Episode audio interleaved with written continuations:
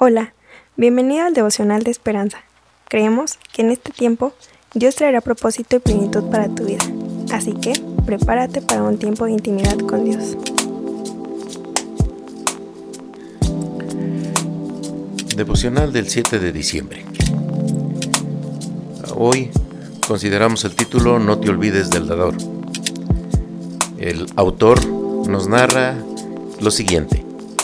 Fue justo antes de la Navidad y sus hijos tenían un problema respecto a ser agradecidos.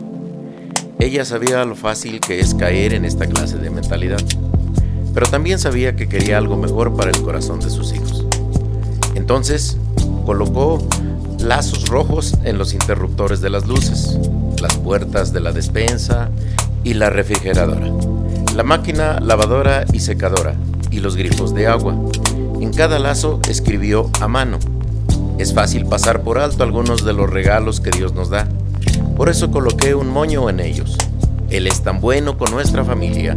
No olvidemos de quién vienen los regalos. En Deuteronomio capítulo 6 vemos que el futuro de Israel incluía la conquista de lugares ya existentes. Por eso se mudarían a ciudades florecientes que no habían edificado, según narra el versículo 10 ocurrirían casas llenas de bueno producido y se beneficiarían de cisternas, viñas, olivares que no habían plantado, según el versículo 11. Todas esas bendiciones producidas de una sola fuente, el Señor, tu Dios. Versículo 10. Moisés quiso asegurarse de que el pueblo no se olvidaría de ello, según lo narra en el versículo 12. Durante ciertas épocas de la vida es fácil olvidar, pero no perdamos de vista la bondad de Dios, la fuente de todas nuestras bendiciones. La lectura que hoy tenemos es Deuteronomio capítulo 6, versículo 4 al 12, enfocándonos en el versículo 12 que dice, cuídate de no olvidarte del Señor.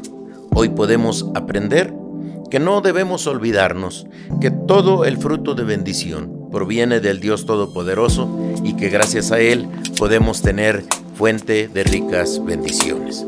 Así que podemos acercarnos al Señor confiadamente, esperando que su gloria y su presencia seguirá siendo a favor nuestro. Así que hoy podemos hacer una oración reconociendo esa grandeza del Señor.